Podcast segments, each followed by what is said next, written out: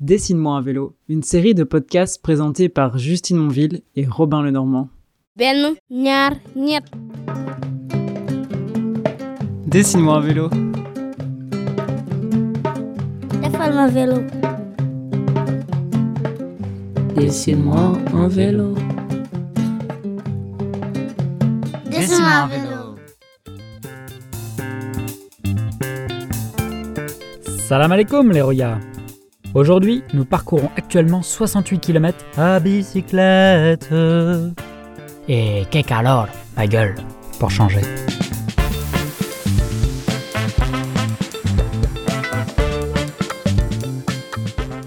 On est sur nos vélos, Justine et moi. On a quitté le territoire de Ziguinchor et la côte atlantique. On se dirige vers l'ouest. On traverse en ce moment la région de Sédiou, côté sud du fleuve de la Casamance. J'abandonne Ziguinchor avec peine. On avait encore du beau monde à qui on voulait leur demander de nous raconter leur histoire. Notamment le plus vieux ferrailleur de la ville. Il exerce sous un espèce de tipi avec sa souffleuse de braise manuelle. Il n'y a pas plus low-tech comme atelier. L'échange fut court, mais son fils nous a offert deux bracelets en métal pour sceller notre amitié avec Juku. Hélas, on n'a pas pris le temps de l'interviewer. Je suis quand même très heureux de pouvoir continuer à découvrir la Casamance. Elle est belle, la Casamance, avec ses nombreux champs aux alentours, ses forêts comestibles et parfumées, composées de palmiers, de manguiers et d'anacardiers. Oh, que vois-je? Un mur. Mais pas un simple mur. Un mur distingué, très coloré, orné de magnifiques peintures prônant l'agriculture solaire et la permaculture. Voilà une bonne excuse pour s'arrêter. On tombe sur le responsable qui organise les travaux d'un centre de formation. Il est en construction. On sort le micro, on l'interviewe. Raconte-moi ce centre.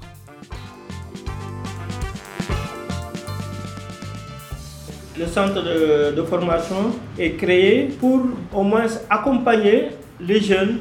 Nous ne sommes pas seulement basés sur la jeunesse. On s'est dit, ici, il y a des ouvriers, les gens s'adonnent à l'agriculture, c'est la- l'activité principale, mais il leur manque un peu d'expérience. Donc, l'école est formée pour tout le monde, tous les âges. Avec ceux qui ont déjà, par exemple, euh, le métier, on va faire des formations de renforcement, des cours de renforcement. Par exemple, l'agriculture. Les gens ici, en quelque sorte, travaillent avec euh, des moyens rudimentaires. Après la production, comment commercialiser et où commercialiser? Aussi, de l'autre côté, la transformation, surtout des produits. Ici, c'est un domaine rural. Les gens s'activent beaucoup dans l'agriculture. Mais malheureusement, comment transférer? Parce qu'ici, par exemple, je prends par exemple euh, les manguiers. Il y a beaucoup de mangues qui sont produits ici en Casamance. Mais malheureusement, nous n'avons pas de structure de transformation. Et ce qui manque ici, voir comment accompagner ces, ces, ces populations afin de leur éviter tout ce gâchis-là.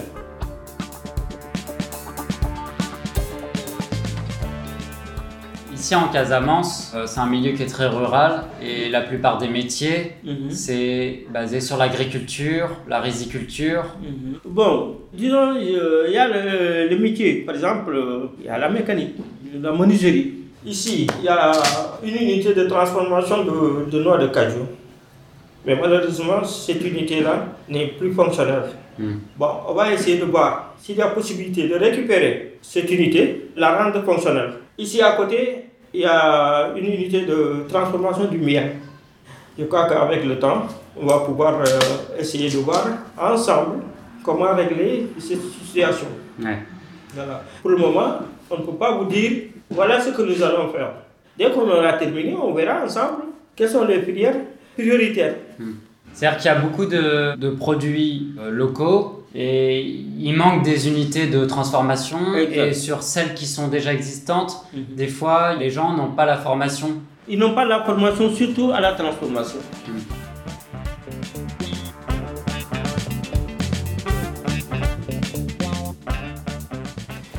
est-ce que tu peux euh, réexpliquer pourquoi vous, enfin, vous étiez de Thiès, mais vous avez décidé de faire le centre de formation ici? Euh, nous travaillons avec des partenaires. Nous, on accompagne surtout les femmes dans le maraîchage. C'est en venant qu'on a fait des constats en cours de route. Bon, avec l'engouement qu'on a trouvé sur place, surtout la population, il y a les femmes qui s'adonnent au maraîchage. Pourquoi ne pas les accompagner?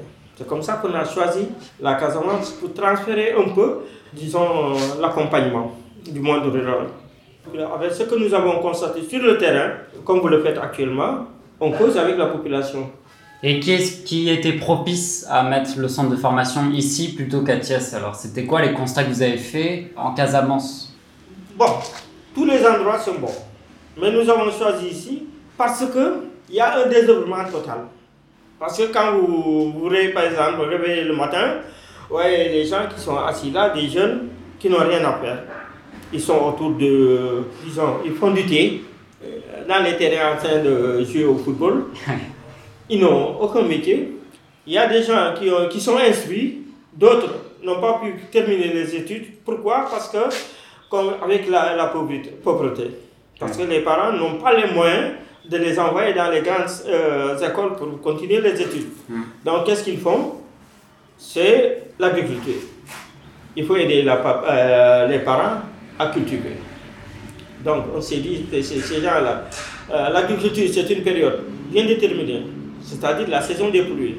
Parce que s'il y avait, par exemple, la maîtrise de l'eau, avec, disons, les forages et autres, peut-être on pourrait faire, par exemple, l'agriculture en saison de pluie et ensuite en saison sèche. Mais malheureusement, ce n'est pas possible. Donc, il y a euh, ce phénomène qui se présente, de sorte que pendant la saison sèche, il y a le désherbement total. Ouais. Les jeunes travaillent beaucoup pendant la saison des pluies, là où ils cultivent dans les champs. Mhm. Et dès qu'il y a la saison sèche, ben, il n'y a plus de travail. Quoi. Il y a beaucoup Donc il y a- pendant 10 mois, 9 mois, il n'y a plus de travail. il y a peu de travail, voilà, c'est ça. Mais on voit quand même les femmes, beaucoup de femmes qui font du maraîchage. Ici, le constat que nous avons fait, on s'est dit pourquoi les hommes ne font pas le maraîchage Peut-être, euh, ils se disent que, peut-être, peut-être, je dis peut-être, ils se disent que pendant la saison des pluies, c'est nous qui travaillons dans les champs. Donc, pendant la saison sèche, ce sont les femmes qui doivent travailler dans le maraîchage. C'est équitable, hein C'est- Bon, c'est une réflexion, quoi. Je ne dis pas que c'est ça, mais c'est une réflexion. C'est pourquoi on voit les femmes dans le maraîchage. Mais malheureusement, avec les moyens du bord, elles ne peuvent pas faire une très grande production. Par exemple, s'il y avait la maîtrise de l'eau, par exemple, peut-être là, la production serait vraiment euh, intéressante. Mais c'est quoi le plus grand problème en saison sèche pour le maraîchage?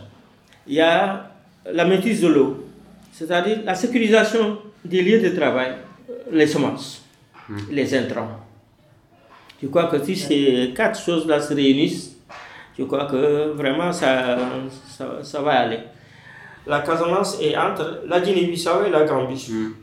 Donc il y a des acheteurs qui viennent de la Gambie et d'autres qui viennent de la Guinée-Bissau. C'est ça qui leur permet d'écouler leur marchandise. Mais Malheureusement, la production n'est pas si importante à cause de ce que je vous ai expliqué tout à l'heure, la maîtrise de l'eau. Comme un peu partout dans le monde, les grandes vacances au Sénégal ont lieu l'été, pendant l'hivernage. Cela permet aux ados d'aller aider leurs parents pour les travaux agricoles, cultiver et labourer les champs. On retrouve beaucoup ces pratiques encore au Sénégal. Et donc toi, ton école, elle servirait À sensibiliser. à, sensibiliser et à former À former, pour ouais. régler ces problèmes-là. Oui. Parce que là, nous sommes en train de voir avec euh, les bonnes volontés pour nous accompagner surtout dans ça, surtout le matériel agricole. Parce qu'avec ce matériel agricole, ça va nous permettre non seulement de faire l'expérience sur le terrain, mais aussi d'accompagner les populations parce qu'ils veulent travailler. Par exemple, il y a des, familles qui ont de grandes surfaces qui ne peuvent pas utiliser. D'ailleurs, avec ce manque de moyens, qu'est-ce qu'ils ont fait Ils plantent des, des anacardiers. C'est-à-dire là, il y a moins de travail. Parce qu'avec l'anacarde, dès que ça commence à produire, c'est fini. Il n'y a plus de travail. On attend, dès que ça produit, on récolte.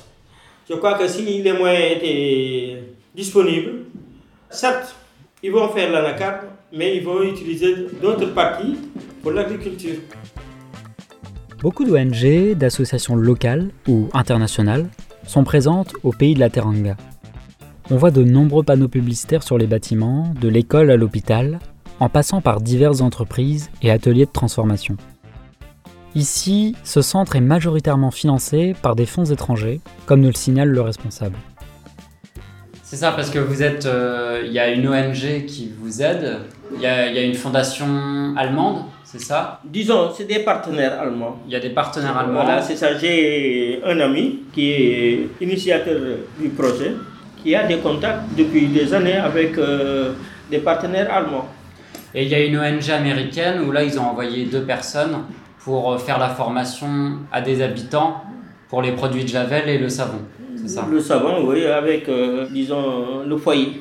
On a commencé par ça, quoi. À faire un foyer qui Pour l'utilisation de, de, de- de bois de chauffe. un foyer optimal pour garder la chaleur aussi. Voilà, c'est ça. Pour euh, déforester le moins c'est- possible. c'est ça.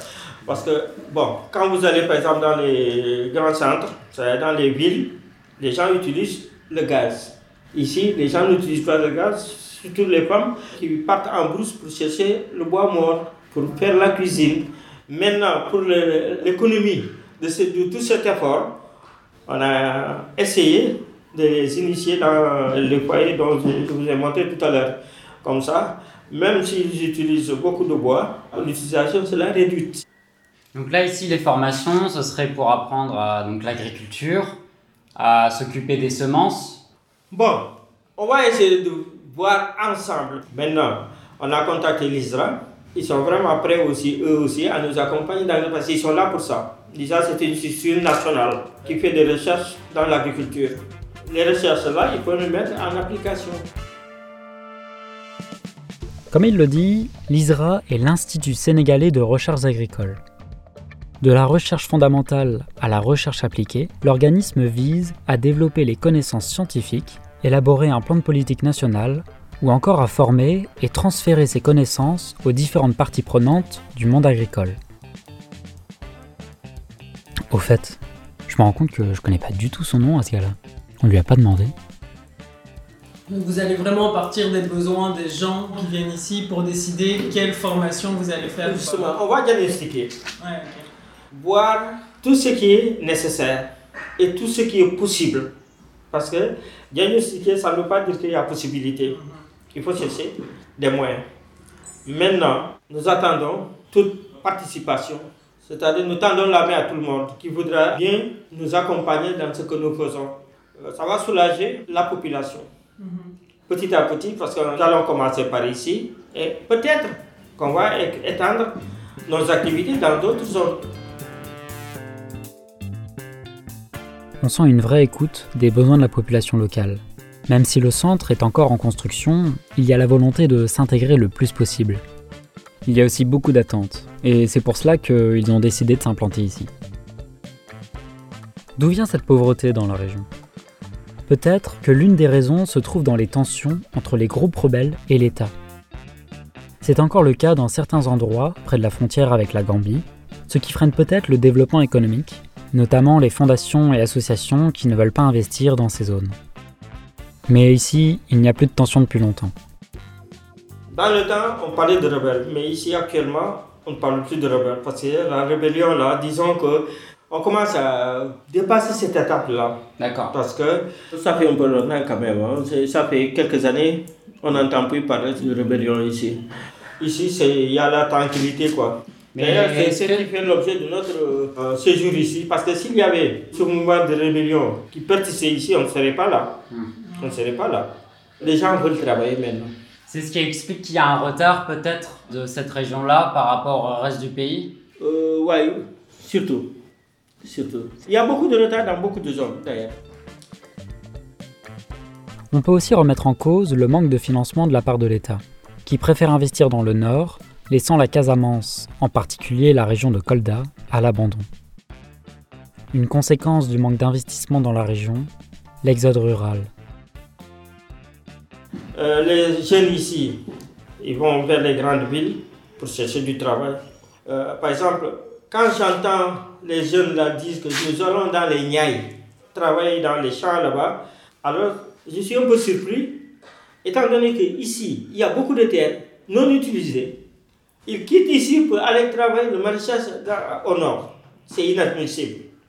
Parce que, comme je l'ai dit tout à l'heure, s'il y avait les moyens sur place, ils n'allaient pas se déplacer. Ils se déplacent vers le nord pour aller comme, comme saisonniers, quoi.